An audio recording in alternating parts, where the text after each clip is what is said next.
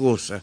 Le vamos a preguntar a la eh, doctora eh, Paola Firpo, que fue la, creo que se dice así, perdonen mi ignorancia, eh, la, la, la, vocal que mm, de alguna manera mm, instruyó al jurado en el fallo que se dio anoche. Vamos a hablar lo que se pueda porque la señora tiene que imponer después las penas y en esto no nos vamos a meter. Algo, algo sabemos.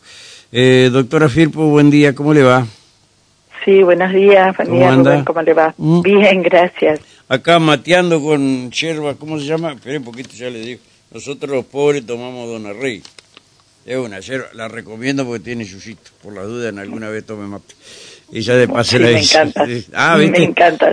Ah, eh, ¿Qué sintió anoche, eh, doctora? Eh, o sea, primero, un juicio que duró tres, cuatro días, pero que después no se estancó en nada y, llegaron a un veredicto bastante rápido. Quiere decir que las pruebas que se aportó o se aportaron fueron claras, contundentes, que a pesar de que muchos decían que la gente no estaba preparada para los, eh, para los juicios por populares o por jurados, evidentemente la gente sí está preparada para esto. ¿Qué sintió usted en ese momento? Bueno, fue toda una mezcla de emociones, eh, porque en realidad eh, durante todas las jornadas que fueron muy extensas, lo que observé fue muchísimo compromiso, respeto del jurado. Eh, era impresionante la atención que estaban y, cómo estaban consustanciados, atentos, eh, mirando absolutamente todo lo que sucedía en la audiencia. Eso por un lado. También eh, fue muy importante cómo estuvieron atentos a todas las instrucciones que les impartí, tratando de ser lo más clara y sencilla posible, porque era muy complicado el primer juicio que tuvo tantos imputados con tantas defensas diferentes y eh, teniéndoles que explicar cuestiones de dogmática como autoría, participación y demás, eh, la intención, lo que sería el dolo en términos de dogmática eh, a, personas, a la ciudadanía. Eh, y estaba muy, digamos, preocupada en tratar de ser muy clara y muy sencilla para lograr un veredicto y que no se estanque. Eh, razón por la cual desde que eh, pasaron a deliberar, eh, noté que no fue una deliberación rápida como, ah, bueno, me saco esto de encima, sino, perdóneme la expresión, sino que lo hicieron con mucha conciencia, mucho compromiso, porque estuvieron muchas horas deliberando pese a que ingresaron a deliberar bastante tarde, porque hubo unos planteos de las defensas y demás que llevaron prácticamente tres horas a, que tuviera que resolver esos planteos, que se dieran las instrucciones y demás. Entonces, como se alongó en demasía, había gente que no era precisamente de acá, de, la ciudad, sino que estaba más lejos, y se tomaron como tres, cuatro horas para, para decidir, decidir a conciencia, eh, y eso es altamente destacable. Totalmente, totalmente. Eso obviamente echa por tierra aquello siempre decía no, juicio por jurado no, porque la gente no entiende, porque la gente no sabe, porque la gente no se preocupa y el otro no sabe lo que uno va, le va pasando y la transformación que va sufriendo eh, mucha gente con estos temas y la verdad que esto entusiasma y eh, mm, volver a eh, o empezar a creer en los hombres, no en la justicia, en los hombres y mujeres de la justicia, porque hasta ahora, y discúlpeme, eh, yo era muy muy escéptico, no no no, no creía en, en ustedes y menos en los fiscales.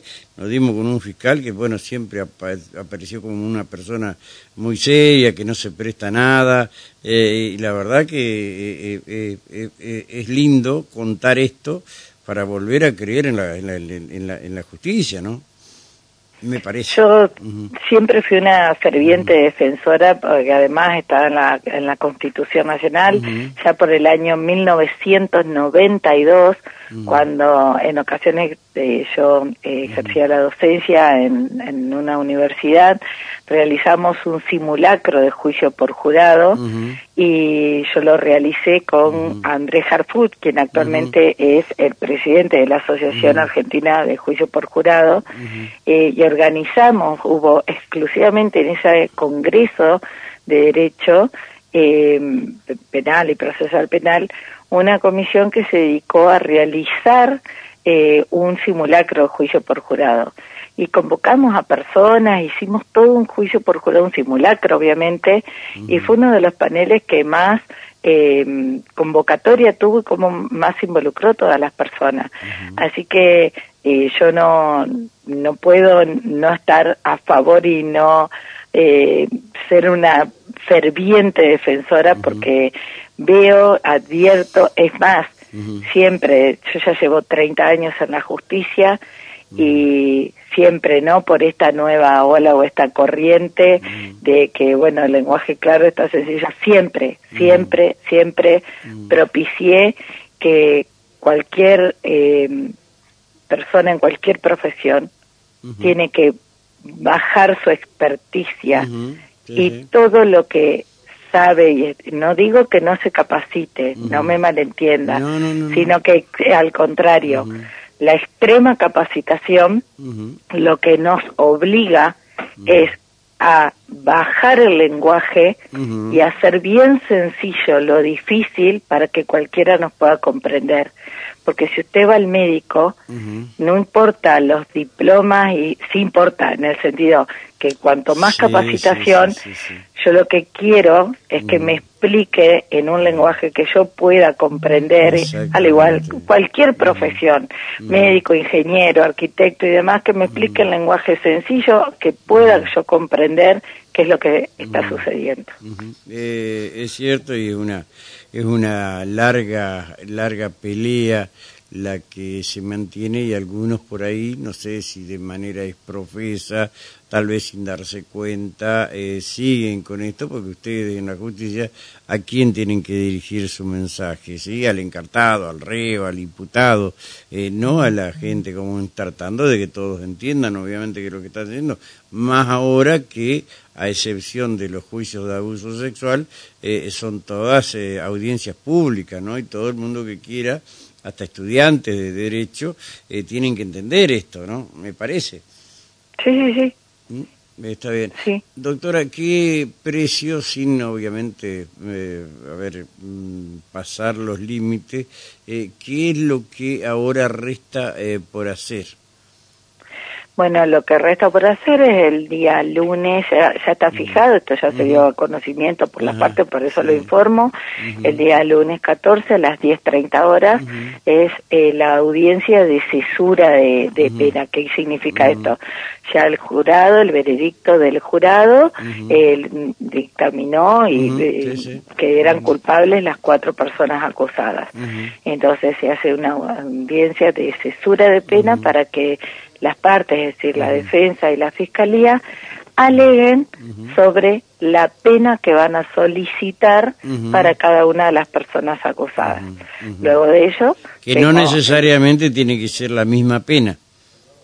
No, no, no, no, eso lo van a evaluar. Por lo grado, de participación de cada uno. Además son distintos defensores, distintas personas, la pena es una cuestión muy personal que se evalúan distintas cuestiones a evaluar para cada una de las personas. Totalmente. es individual. ¿Y usted después decide sobre esto? Exacto. Ah, bueno, listo. Entonces, doctora, gracias por su tiempo, le dejo un abrazo. Gracias. No, por favor, muchas gracias a usted por preocuparse y dar la posibilidad que nos escuchen. Bien, gracias, doctora. Eh, gracias. Hasta luego, hasta luego. Hasta, luego. Eh...